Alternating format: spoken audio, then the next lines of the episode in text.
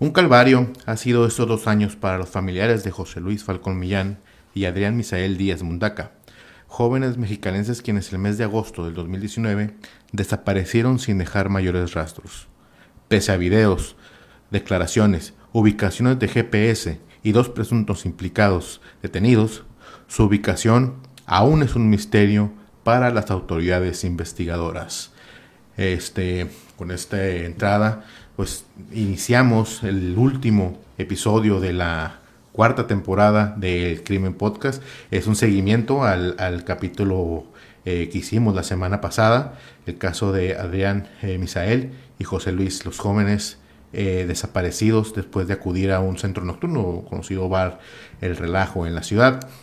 que usted pues se ha, se ha visto y que capturó eh, las principales eh, diarios y los, y los medios de comunicación que estuvieron dando el seguimiento durante bastante, bastante tiempo, inclusive hasta el día de ahora. Y vamos a dar un detalle, eh, vamos a dar pues mayores detalles en lo que ocurrió en esta desaparición. La vez pasada pues terminamos después de que salieron de este lugar. Miguel, un gusto. Así es, Eric, vamos a continuar con este análisis que hacemos de eh, la carpeta de investigación integrada dentro de la causa penal 812 diagonal 2020 de la que la Fiscalía presenta cuando se da la vinculación a proceso de los dos principales sospechosos presuntos involucrados en la desaparición de José Luis y de Adrián Misael. Para retomar un poco de lo que habíamos narrado en el capítulo anterior, Eduardo, el amigo que ellos tenían en común. Bueno, la última vez que los vio estaban en el interior de este rancho hacienda, ubicada en las inmediaciones del poblado Islas Agrarias. De ahí eh, a Eduardo decide retirarse porque se vería con una amiga en un motel de los ubicados sobre la carretera al aeropuerto. Dura un tiempo ahí, no tengo entre 30 a una hora, no mucho el lapso. Y cuando regresa a este rancho en Islas Agrarias, ya no encuentra a José Luis y a Adrián, ni tampoco al anfitrión de la noche, que era eh, eh, Ramón, alias eh, el Chito, y tampoco encuentra los vehículos. Por lo tanto, él, ante la interrogante, que no duró mucho tiempo, pues volvió a subir a su unidad y se retira de este sitio. ¿Qué es lo que, qué es lo que ocurre este pues al momento de que, de, que Eduardo se retira de, del lugar, de esta hacienda, de este centro, de este jardín de, eventos,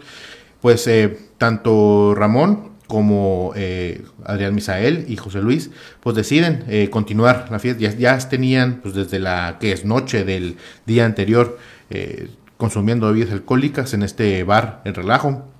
Luego fueron a la hacienda, ahí continuaron bebiendo y en un momento pues decidieron continuarlo, pero en otra parte ellos ah, abordan tanto la unidad de eh, José Luis, este unidad de Nissan March, Nissan March y una camioneta que es propiedad de, de, Ramón. Se retiran también eh, a lo que se dijo en las investigaciones, se retiran también a uno de estos eh, hoteles, pues razones no, no, no, especificaron más, se retiran a estos hoteles, aparentemente piden una habitación, ¿no? Miguel pide una habitación y ingresan ahí durante un lapso de un tiempo. Para estos momentos sabemos que ya son las 5 de la mañana del día siguiente al cual ocurrieron los hechos, eh, prácticamente ya a, minutos de que saliera el sol, es cuando ingresan a uno de los conocidos moteles también ubicados en esta área de la carretera al aeropuerto y eh, aparentemente uno de ellos, José Luis, era ya conocido en este sitio. Ya conocido, me lo menciono porque dentro de la carpeta de investigación, uno de los testimonios es de una trabajadora de ese sitio que ella menciona que ve ingresar el vehículo, eh, el tripulado, este Nissan March, ve ingresar seguido de una camioneta detrás de ellos y es el joven eh, quien le hace una señal saludando al personal como si ya fue, como si ya lo ubicaran, ya lo reconocieran. Fue entonces cuando les permiten el acceso y ingresan a una de las habitaciones, a estos sitios, bueno, es un estacionamiento privado, se baja la, el portón eléctrico y una la camioneta que se iba seguido detrás de ellos se queda al exterior de una de estas habitaciones. Tengo entendido que esta era una Chevrolet Tahoe, tengo, eh, lo que nos lo que alcanzaba a, a revisar en las investigaciones. Un Chevrolet Tajo que se quedó resguardando, que era propiedad de Ramón. Ellos ingresan, eh, están, suben, eh, esto pasan un momento que será unos 30 minutos. Eh, de forma inmediata y abrupta abandonan el lugar. se había dicho que tenían más bebidas alcohólicas, aparentemente había presencia de nervantes en este lugar. en un momento pues están pasando la, adentro de la habitación y de forma abrupta y sin mayor razón bajan eh, salen de la habitación, abordan los vehículos y se retiran del lugar, sin mayor escándalo, sin mayor, eh,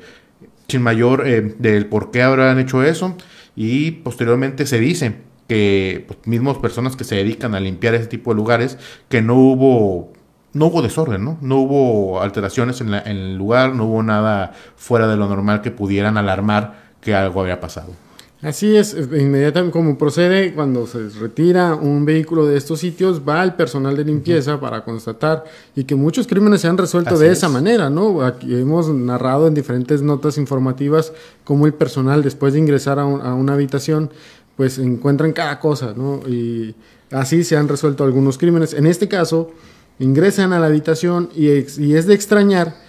que estaba prácticamente intacta, al menos así, eh, de esa, con la palabra intacta, de manera textual, se establece en la declaración que hace ante el Ministerio Público una vez que es entrevistada esta persona, menciona que se le hacía extraño que en el tiempo que estuvieron al interior, en un lapso de entre 20 a 30 minutos, eh, no había absolutamente nada que indicara o que dieran indicios de algún movimiento. Incluso llegó a pensar que pues nadie pudo haber entrado, porque eh, la habitación estaba completamente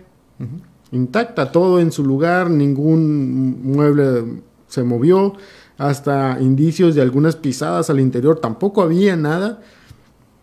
Por lo tanto, no alertó ningún tipo de situación extraña ante circunstancias, pero sí llamó la atención, sobre todo el hecho, como bien lo mencionas, la manera tan abrupta en la cual se retiraron del sitio. Ellos, eh, de acuerdo a, los, a los sistemas que tiene de GPS, pues ellos habrían eh, regresado a, esta, a este centro de jardín, esta que es propiedad de Ramón, eh, alias El Chito. Habían regresado a este lugar y de acuerdo pues al, sistema de de GPS habrían realizado unas cuantas vueltas alrededor y posteriormente, pues cerca de las 6 de la mañana ya el vehículo hizo un, último trayecto y ahí, y ahí, fue, y ahí fue donde quedó abandonado. Eh, pero ¿qué es lo que pasó o qué es lo que ocurrió al momento de que ellos volvieron a este a esta a este centro lugar que se llama Hacienda Carey. Carey que es ahí donde aparentemente regresaron y ahí se pudo haber consumido este eh, algún hecho delictivo, alguna situación que pudiera haber agravado eh, pues la, la, la, salud de los tanto de José Luis como de Adrián Misael. A ciencia cierta no lo sabemos nosotros, no lo saben ni siquiera las autoridades investigadoras, no lo sabe más que las personas que estuvieron ahí. ¿Por qué? Porque únicamente lo que se presentaron después son conjeturas de qué es lo que pudo haber pasado e hipótesis por parte de las mismas autoridades investigadoras. Por parte de los indicios que se encontraron y que más adelante les vamos a platicar, eh, se establece o se tiene la hipótesis de que al interior, de una vez que regresan a esta hacienda Carey, tanto José Luis como Adrián Misael son violentamente golpeados no se sabe con qué magnitud, pero por la fuerza de los golpes, algunas de las manchas hemáticas o indicios eh, de sangre de, uno, de, los jóvenes llega incluso a eh, plasmarse en alguno de los muros de este sitio. Por ello es que es una de las hipótesis que fue con tal fuerza y tal brutalidad que la sangre viajó a una larga distancia. Posteriormente, en algún punto o minutos después de, las, de este ataque, son subidos a un vehículo y se retiran nuevamente de este sitio. En el trayecto sale el vehículo, este, esta eh, camioneta Chevrolet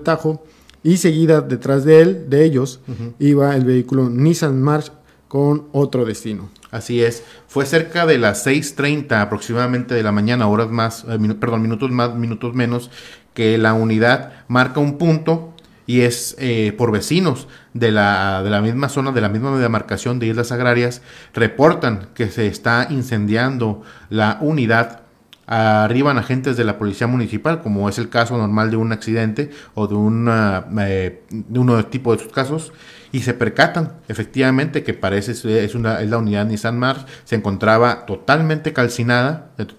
perdón, totalmente dañada por el fuego y proceden a solicitar el apoyo de bomberos. Es, como en todos los casos se inspecciona, eh, por autoridades de la fiscalía si pudiera haber indicios, si pudiera haber algún cuerpo adentro. No se encontró nada al interior. Eh, se da por lo mismo porque no tenía, no había hasta ese momento algún reporte o alguna investigación que pudiera apuntar hacia esta unidad. Se da aviso a las autoridades, proceden con los protocolos correspondientes, se evidencia, se toman fotos y se procede a dar eh, aviso a autoridades. Ahí está, podemos ver la unidad que quedó pues, volcada en la, en la zona de islas agrarias. Eh, se retira posteriormente la unidad y pues se continúa. Sin embargo, pues ya sabemos el trasfondo que tenía estos hechos. Previo a la ubicación de este vehículo y que no está muy retirado del punto en el cual se encuentra la hacienda Carey, que le pondríamos menos de un kilómetro, es que estuviera de distancia. Eh, se sabe que durante esa madrugada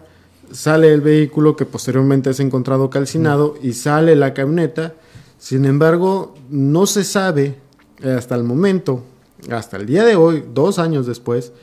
hacia dónde se dirigió, porque lo que sí se, se eh, presume, o es parte de las hipótesis de la fiscalía, es que al interior de ese vehículo iban los dos jóvenes. Se desconoce si iban con vida, se desconoce si iban sin vida, pero se sabe que ellos al menos iban a bordo de esa camioneta y que no se sabe a dónde fue. Exactamente. Fue días después, horas más tarde, que ya se empezaron a hacer las investigaciones eh, y los, perdón, se presentaron las, denuncias pues, eh, ante la fiscalía, ante la no localización de ambos jóvenes. Eh, se emiten las, pesquisas correspondientes y si no me equivoco, fue cerca del 21 de agosto cuando ya la entonces Procuraduría emitió pues, estas conocidas pesquisas que se hacen a través de los medios de comunicación y pues inició. Y es cuando ya resalta el, hecho del vehículo volcado que te notaba con las mismas características al de eh, al de José al de José Luis. Desde esa mañana de lunes, la familia ya estaba preocupada porque no sabían nada del paradero de estos dos jóvenes a través de redes sociales comenzaron a compartir las publicaciones con sus fotografías que después todo el mundo las conoció porque se difundieron rápidamente y se viralizaron en la entidad durante bastante tiempo.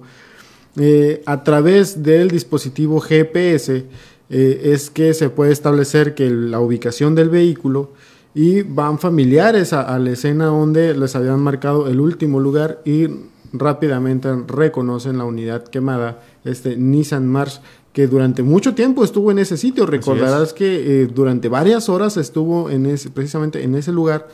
y fue hasta que se interpuso la denuncia ante la fiscalía por la desaparición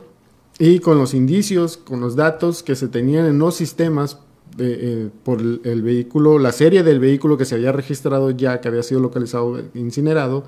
es que se coteja la información y pues ya se puede validar que el, el vehículo propiedad de José Luis había sido incinerado en ese punto. De acuerdo a, lo que mencionaste, el tema del GPS eh, y lo que los, familiares lograron detectar, eh, pues lograron tener todo el trayecto de esa noche eh, de, de, sábado, de, perdón, ya, ya, era, ya era domingo, ¿no? Cuando, cuando acudieron a, la... es de acuerdo? A, salieron del bar, esto ubicado en Calzado Cuauhtémoc o la conocida aviación. posteriormente tomaron lo que es Calzada Cetis, llegaron a la colonia Abasolo, eh, que se encuentra sobre la carretera del aeropuerto, siguieron hacia Islas Agrarias y luego hacia el lugar donde eh, los conocidos, la Hacienda Carey,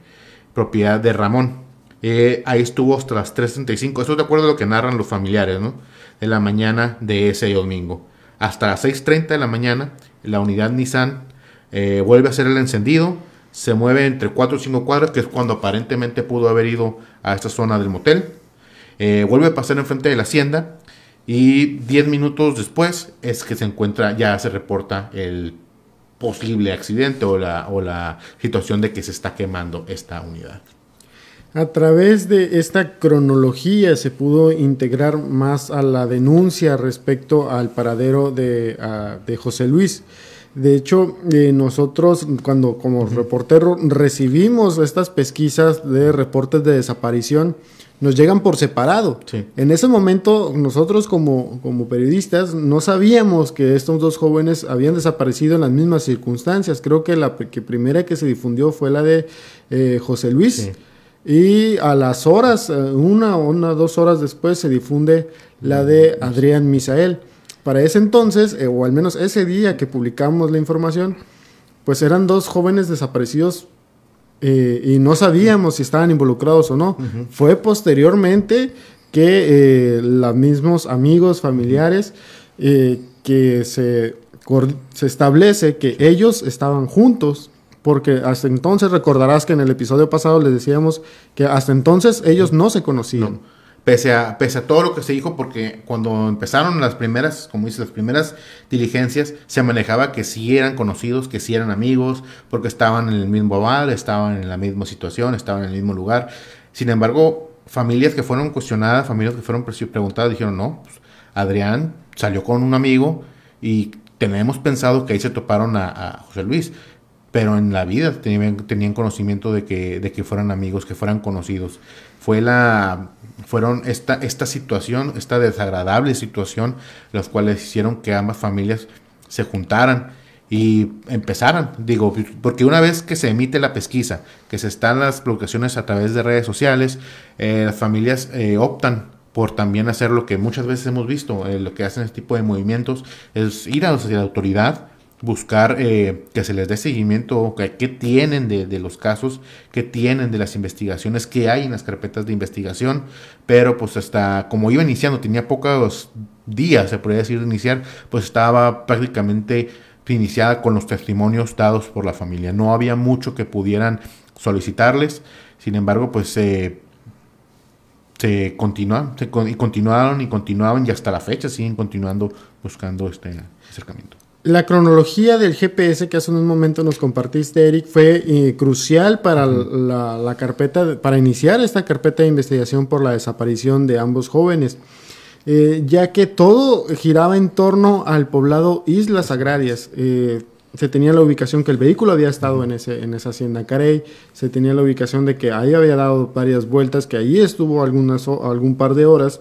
y es que posteriormente con la información y el análisis que hacen las unidades de inteligencia de, la Fiscalía, el dato probatorio o el, indicio más fuerte era lo que había ocurrido en esa hacienda, por ello es que se solicita una orden de cateo. Eh, no sé si recuerdas la fecha, creo que tú, a ti te tocó haber ido. Eh, yo, recuerdo, no me tocó porque yo fui un día después. A mí me tocó, a mí cuando, cuando y te conté, cuando empezó todo esto, yo estaba en Ciudad de México, yo me entero allá pero cuando llego, me llego un viernes y creo que ese mismo viernes es cuando empiezan, es, cuando realizan ese cateo, porque es el, el miércoles que lanzan la pesquisa, el jueves eh, las primeras indagatorias y el viernes es cuando se indica que van a ir a, catear esta vivienda ubicada sobre Avenida Felipa Vázquez Viva de Arellano, en Islas Agrarias A, y es donde pues van vamos, van, varios compañeros de los medios de comunicación a hacer esta, pues, qué es lo que iban a encontrar, porque siempre es eh, importante ver qué es lo que se va a encontrar, qué es lo que se va a hacer, qué es lo que van a... qué, más van a integrar a la carpeta de investigación en estos... Eh, en estas partes, en estas formas de investigar, en estas eh, maneras de realizar los cateos y es bastante y bastante información lo que se recaba durante este cateo. Incluso una vez que se lleva a cabo esta orden de cateo, algunos compañeros de los medios de comunicación acudieron a la cobertura del mismo porque para ese entonces ya era una información eh, que era nota de portada durante varios días sobre el paradero de esos dos jóvenes y la intensa búsqueda. Incluso familiares creo que estaban, también habían acudido al lugar de donde estaban cateando el inmueble. Y se establece que en el sitio encontraron material biológico de la sangre que hace algunos momentos les platicaba que encontraron en uno de los muros que después cuando se hace estas cruces de genética se establece que pertenece a uno de los jóvenes. Se aseguran armas de fuego, droga, eh, pero lo más relevante que fue asegurado fue eh, que fue incautado y que se traslada a su protección fue este ejemplar de eh, tigre, siberiano. Tigre de Bengala. Tigre de Bengala, perdón. Tigre de Bengala, que era un cachorro. Es propiedad de esta persona de nombre Ramón. Sin embargo, como mencionaste también, Miguel, ah, estaban en búsqueda de esta unidad camioneta en la cual eh, se presumía que habían eh, subido a estas personas, a estos jóvenes, la cual eh, se buscó porque tenían pleno conocimiento de la ubicación por cámaras de seguridad, yo creo que del, del, motel a donde acudieron, por los testimonios que habían brindado, por toda la información que tenían, estaban en búsqueda porque sabían que esa, esa camioneta era crucial, que si estaban buscando mayor información podría encontrarse ahí porque con ella podrían dar a lo mejor el paradero de los presuntos responsables. Buscan al interior de esta hacienda, sin embargo, no se localizó y es que se eh, amplía el perímetro de, investigación de los agentes a varias eh, calles aledañas, cuadras aledañas y en una de estas es que logran encontrar la unidad Chevrolet Tajo eh, a distancia del centro de este jardín. Y es que al interior de esta también encontraron indicios de manchas hemáticas aparentemente también se, pensaba que podría ser de uno de los dos jóvenes víctimas. Es por eso que es asegurada también junto con todo lo que se encontró dentro de la vivienda y se integran a la carpeta de investigación. Con estos indicios más o menos empezaban a trazar la ruta de qué era lo que pudo haber ocurrido. Eh, las investigaciones se, se, estaban integrando, los análisis, las periciales por parte de la Fiscalía y a la par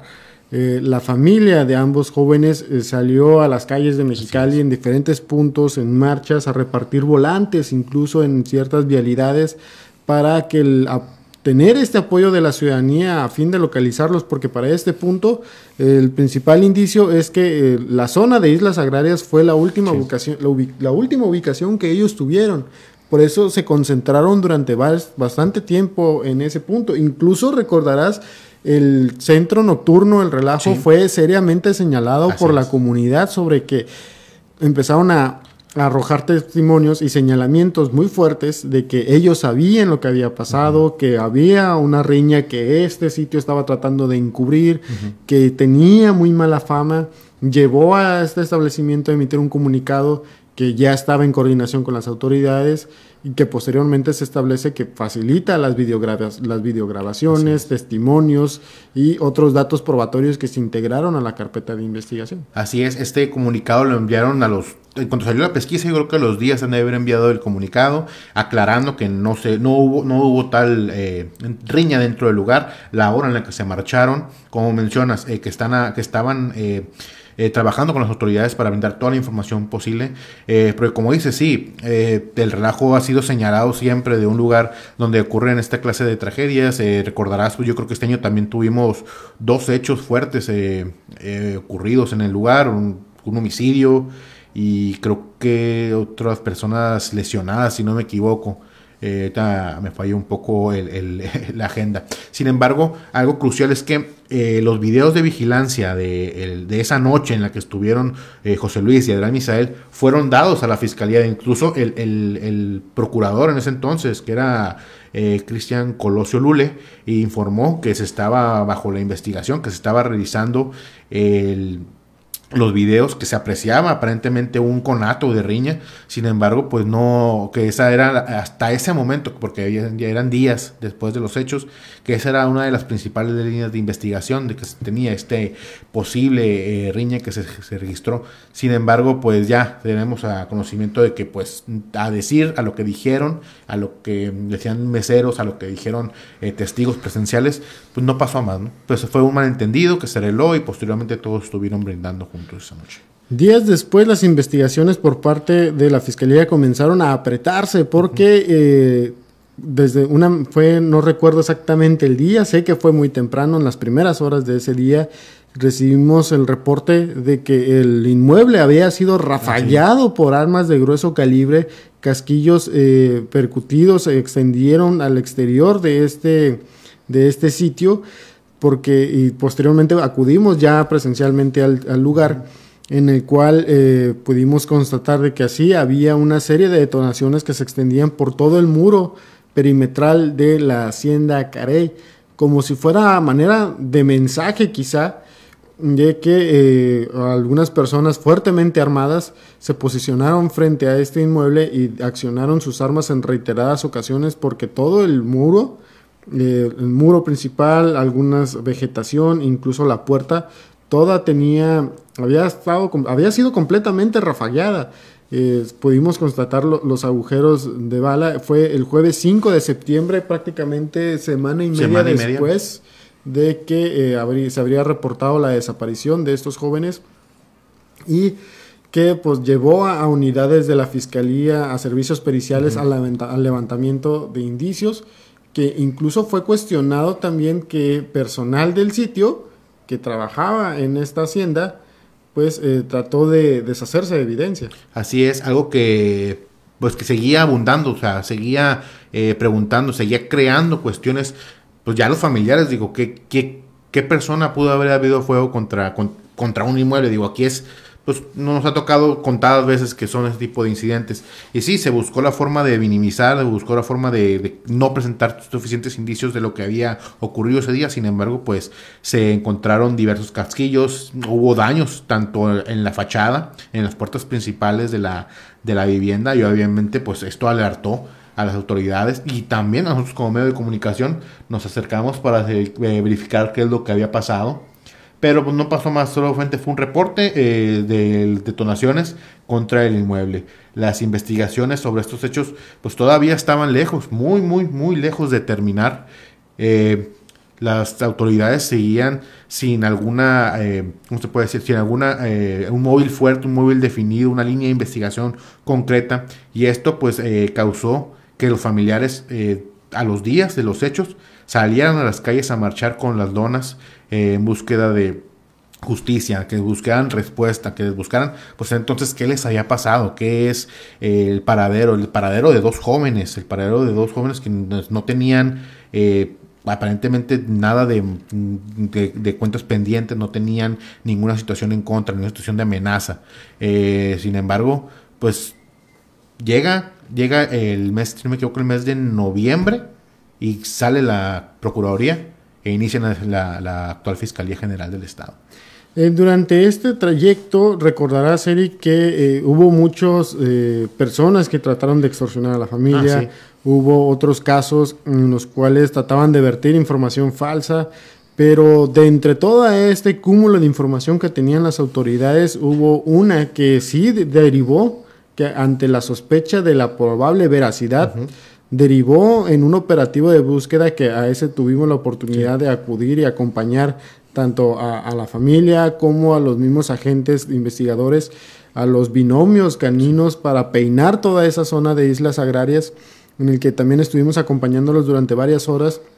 ya que eh, el principal indicio que ellos tenían para desplegar ese operativo es que eh, una persona de manera anónima había hecho la referencia que ambos jóvenes habían sido privados de la vida, que habían sido incluso eh, colocados al interior de unos tambos y enterrados en esa área de islas agrarias. Sin embargo, jamás se especificó en qué punto o zona. Por ello es que eh, durante varios días se desplegó el operativo en Islas Agrarias, prácticamente se peinó en su totalidad con binomios especializados en la búsqueda tanto en vida como en campo. Sin embargo, pues no hubo ningún resultado. Y estos operativos no nomás fueron, bueno, fueron en las zonas aledañas de, Islas Agrarias. Recuerda que también fuimos a otra zona eh, para allá, de la zona de Abasolo, o sea, pegado a lo que es la línea fronteriza. Eh, en ese entonces iban autoridades también de la fiscalía, los binomios, estaban los colectivos de búsqueda de personas, este famoso que está el de Madres Unidas y Fuertes, si no me equivoco. Eh, y obviamente los familiares de Adrián Misael y, José Luis. Eh, se continuó, se buscó, se peinó, se, o sea, eh, fueron horas, horas y pues este, todavía era tiempo de calor, o sea, pero sin importarles, ellos continuaban buscando mayores indicios, algo que les pudiera ayudar, dar una pista, porque tenemos conocimiento que el gran parte de las investigaciones o gran parte de los eh, seguimientos de, los, de las personas, de, de, las integraciones de las carpetas de investigación o de quienes dan mayor información de lo que pasó, pues son los mismos familiares que están día tras día tras día buscando, quienes reciben las llamadas, como mencionas, esta llamada eh, anónima que les mencionó este eh, posible situación de que estaban enterrados en un lugar, esto es lo que dan las, las mismas familiares a la fiscalía. Eh, se peinaron varias partes, casas abandonadas, me acuerdo mucho que, entramos a ver qué, se podía encontrar, casas en obra negra,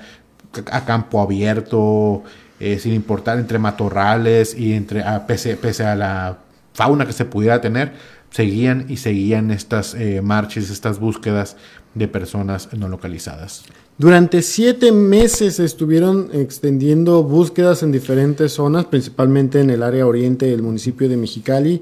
eh, finalizando el verano, otoño, invierno, incluso la familia estuvo siempre pendiente de cualquier indicio, difundiendo la información, compartiéndolo a través de redes sociales, buscando el apoyo de la comunidad de Mexicali para eh, eh, poder encontrar más indicios, lo que fuera necesario, algo que les diera la oportunidad de trazar una ruta de búsqueda e investigación. Y al pasar de los meses quizá se sentía eh, frustración de no poder obtener nada, sin embargo todo cambió o todo dio un giro completamente, fue ah, la primera semana del mes de marzo, el 8 de marzo, fue un día domingo, 8 de marzo cuando las autoridades fueron alertadas de una persona realizando detonaciones de arma de fuego en el fraccionamiento Toscana, ubicado sobre calle Novena, sí, sobre calle Novena, eh, en el municipio de Mexicali, y ya que esta persona eh, estaba agresiva, tanto con vecinos y con personas que se deambulaban de ese lugar, ya que se mencionaba que podría estar bajo los efectos del alcohol y fuertemente armado. Eh, autoridades atienden el reporte de, emergencia, arriban, se percatan, efectivamente hay una persona que se encuentra eh, portando un arma de fuego, eh, se busca la forma de, dialogar con él para que pues entregue el arma, que arroje el arma, sin embargo se muestra renuente y es que realiza detonaciones contra los oficiales de la policía municipal quienes ante los hechos obviamente hacen uso de su arma de cargo y repelen la agresión en contra del presunto, de este, de este agresor. Eh, se le informa que es detenido, es detenido con una lesión, si no me equivoco, en el área de, las piernas, de la pierna. Y es ahí que eh, obviamente empiezan a buscar datos y es ahí, perdón que repita, y es, es en ese momento que toda esta trama da un giro de 180 grados. Una vez que se detiene a esta persona y que se hace el pues ver su, su, corroborar su identidad, se establece que se trata precisamente de Ramón, alias El Chito, la persona, el principal sospechoso en la desaparición de estos dos jóvenes. Incluso en el momento en que es detenido, que es, le es asegurada un arma de fuego, le es asegurada ah, credenciales, incluso de una de una agencia de una agencia policial y además de una placa, creo, de la policía, de la policía ministerial, cuando es asegurado. Inmediatamente, eh, luego de ser turnado a las autoridades de policía municipal, inmediatamente la Fiscalía General de Baja California lo, lo requiere por la investigación que ellos tienen y a marchas forzadas empiezan a terminar de integrar esta carpeta de investigación que ya tenían armada durante siete meses por la desaparición de estos jóvenes e inmediatamente eh, judicializarla por el delito de desaparición forzada entre particulares. Así es. Eh, en ese momento eh, se realiza, se hace la orden de aprehensión. Obviamente es una nota de relevancia. ¿Te acuerdas, Miguel, ese domingo? todos nos movilizamos ese lugar y realizamos las, las las transmisiones correspondientes, cuestionamos, eh, pedimos información y si se nos confirma que efectivamente si hubo eh, este enfrentamiento y si esa persona sí estaba siendo buscada por este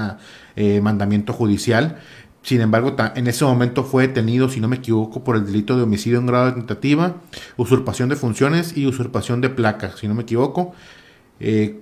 se turta en la fiscalía, se, le, gira la orden de aprehensión por el delito de desaparición forzada por particulares eh, contra dos jóvenes, y así también el de daño en propiedad ajena causa, agravado por fuego, por, obviamente por el daño del vehículo. Eh, buscamos la forma de que se nos da más información, pasan los días, eh, esta persona pues al estar lesionada se le cumple el orden de aprehensión en un hospital, en, si no me equivoco, en el hospital general que se, que se situó, se sitió, se, se, se resguardó con no más agentes de la policía y de la fiscalía, sino hasta de la Serena, por el grado de, de, criminalidad de esta persona. Eh, ahí se le gira la orden de aprehensión y es trasladada a este centro penitenciario de El Longo, si no me equivoco, y ahí se encuentra resguardado y la audiencia, que todos buscamos la audiencia, todos buscamos la información, todos buscamos que se nos diera más información porque ahí es donde detallan todo lo que tiene la carpeta de investigación, pero este se prolonga, se prolonga, se prolonga y, y por decirlo así con orgullo, el único yo creo que pues, estuvo en ese día en la audiencia fue Miguel Galindo. Parte de la información que les hemos compartido en, este, en estos dos episodios del final de temporada del Crimen Podcast se basa en la audiencia de vinculación a proceso de esta persona, del, donde la unidad de búsqueda de personas no localizadas en ese entonces eh, da todos los datos de antecedentes de investigación que tienen. Parte de lo que les hemos narrado surge a raíz de esta carpeta de investigación y que eh, en su momento, pues sí, muchos estuvimos desde un día antes, durante varias horas esperando, la posponen hasta que finalmente entramos, se hace una audiencia virtual. Fue la última audiencia que se, se permitió ser, que fuera presencial previo a la contingencia sanitaria por COVID-19 y que eh, se hizo de manera virtual. En ese entonces entraron familiares de, José Luis, entraron los representantes del Ministerio Público, la defensa de esta persona y a través de una pantalla recostado en una cama de hospital estaba precisamente Ramón escuchando los alegatos y la imputación que se hacía en su contra. Todo, todos, ahí es cuando la fiscalía, eh, eh, perdón, de la unidad de, de la persona no localizadas, como dices, virtió todos los antecedentes de investigación que vinculaban presuntamente, porque obviamente tenemos que manejar la, presunción de inocencia, presuntamente implicado en el, en el, en la posible desaparición de ambos eh, jóvenes de Adrián Misael y José Luis. Y es ahí también donde se da conocimiento y se de otra persona que está también como presunto responsable de estos hechos, quien es ni más ni menos que la persona que los unió esa noche de eh, en el bar El Relajo, que es eh, Eduardo. Eduardo, N. También se elegirá una orden de aprehensión en su contra por estos hechos, como estar también presuntamente involucrado, y es y son presentados ante el juez de control para pues, donde se ventila toda la información de esta carpeta. El caso de la desaparición de estos dos jóvenes ha sido tema de discusión, de trabajos periodísticos, de un seguimiento en los últimos años por parte no solamente de nosotros, sino de muchos compañeros reporteros aquí en la localidad y que eh, aún en la sociedad había muchas preguntas y cuestionamientos sobre qué es lo que había pasado, por qué ha pasado tanto tiempo y no han sido encontrados eh, ellos en vida o los cuerpos. Eh, tanta ha sido la incógnita que es un caso que nos, lo pidieron, creo, desde la primera temporada de que estábamos trabajando en este proyecto del Crimen Podcast y que eh, decidimos hacerlo como un cierre en esta cuarta temporada porque eh, ya hay una agenda después de tanto tiempo en el cual no había noticias, no había un seguimiento o no se decía nada, ya hay fecha para que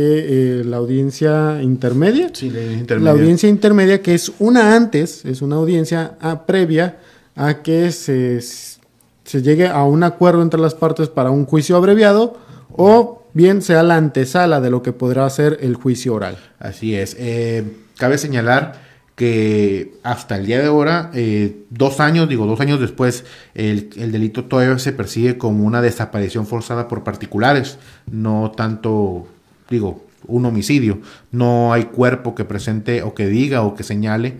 que ambos jóvenes se encuentran sin vida hasta no localizar indicios eh, que sean identificados genéticamente o que, o que sean localizados estos jóvenes no hay indicios que puedan señalar un homicidio, por lo cual está haciendo eh, la carpeta de investigación integrada por el delito de desaparición forzada por particulares, que creo que tiene una pena privativa de, creo que hasta los 50, 40 o 50 años en el Código Penal de Baja California. Esto es un poco de lo que ha trascendido en estos años sobre la desaparición de estos dos jóvenes. Nosotros seguimos muy al pendiente de, de, este caso, tanto que pues ya traemos la fecha para la audiencia intermedia, que por supuesto ahí vamos a estar para darle los últimos detalles y sobre todo saber si se irá a un juicio oral. Eh, tener también ya la fecha del juicio oral y tengan por seguro que les daremos una puntual cobertura de, a este caso de la manera más profesional y periodísticamente que lo amerita como tal.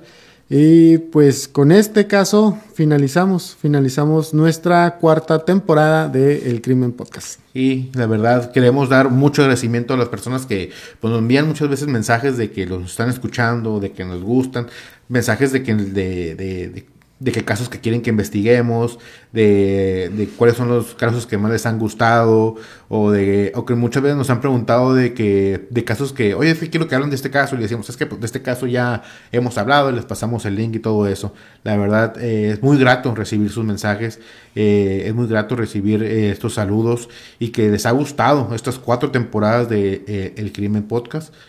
La verdad es que es algo que hacemos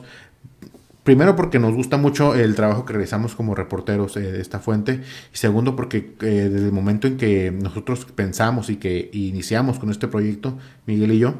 es porque queríamos eh, que las personas tuvieran conocimiento de qué hay más allá de lo que se queda en una, pluma, en una grabación, en un, en tintero, en una sala de redacción, ¿no? Es que sepan pues qué es lo que está pasando más allá y con lo que muchas veces nos quedamos o nuestra misma opinión en estos casos. Sí, hay muchas cosas, así nace este proyecto, hay muchas cosas que se quedan fuera de las notas periodísticas y que merecen un análisis más a fondo y pues ese es el propósito del Crimen Podcast, lo hemos mantenido en estas cuatro temporadas, nosotros escuchamos sus consejos, sus recomendaciones y así vamos a seguir haciéndolo porque todavía hay crimen para rato y pues hoy estamos estrenando. También leer sus comentarios. Nos dice Judith Bejarano, muy buenas noches a todos, que siempre está al pendiente, le gustan, está muy bien informada de los casos del crimen podcast. También a Rosela Rosillo, eh, me encantan, felicidades por estas últimas dos entregas, buena investigación. Sí, sobre todo un trabajo que nos estuvimos mucho pensándola. ¿Cómo, ¿Cómo, abordarlo? Ajá, así es. Porque siempre es, es, es, muy cuidado, debe ser muy cuidadoso. Digo, no nomás este caso, ¿no? Cualquier caso donde estés manejando víctimas, siempre hay que ser muy meticuloso y siempre os hemos dicho que lo manejamos con el mayor respeto posible a las, a las personas, a las, a las familiares de las víctimas. Eh, y muchos de ellos les han dicho que nos ha gustado. hay, hay, varios casos que sí, les, sí nos han hablado y nos han dicho, se han dado su aprobación o que nos han buscado para pues, ver más allá o que nos puedan comentar un poco. También Edgar Ballesteros, se ve muy bien el nuevo uniforme del equipo del crimen. Nos vemos en la próxima temporada. Excelente trabajo, equipo, a relajar la disciplina. Ah, sí, por supuesto. y, sobre todo, también eh, mandar un saludo al doctor eh, Medrano que nos vio la semana pasada y le gustó mucho. Dice que le gustó mucho el caso eh, y que pues le mandamos un saludo y muchas gracias. Y también a él muchas gracias por brindarnos este espacio para, pues cada jueves venir a narrarles a ustedes un poco de las historias que nos ha tocado vivir o que hemos investigado muy a fondo. Y todavía hay muchos casos, se sorprenderán la cantidad de casos que nos han pedido y que tenemos todavía sobre la agenda, otros recientes, otros de antaño, otros que ni siquiera sabían que habían pasado aquí en la localidad pues parte de la esencia del Crimen Podcast es, pues, es hacer este trabajo de investigación periodística. Así es, y reiteramos muchísimas gracias a las personas que cada día nos muestran su aprecio en este proyecto del Crimen Podcast. Ya somos toda una comunidad, ya somos un gran, un, gran número de personas que nos siguen a través de tanto el Facebook como el Instagram y pues a nuestras cuentas principales. muchísimas gracias, la verdad, apreciamos cada uno de los, de los mensajes que nos hacen llegar y como siempre decimos, todavía hay crimen para rato. Así es, nos escuchamos hasta la quinta temporada. Hasta la quinta temporada, exactamente. Hasta luego.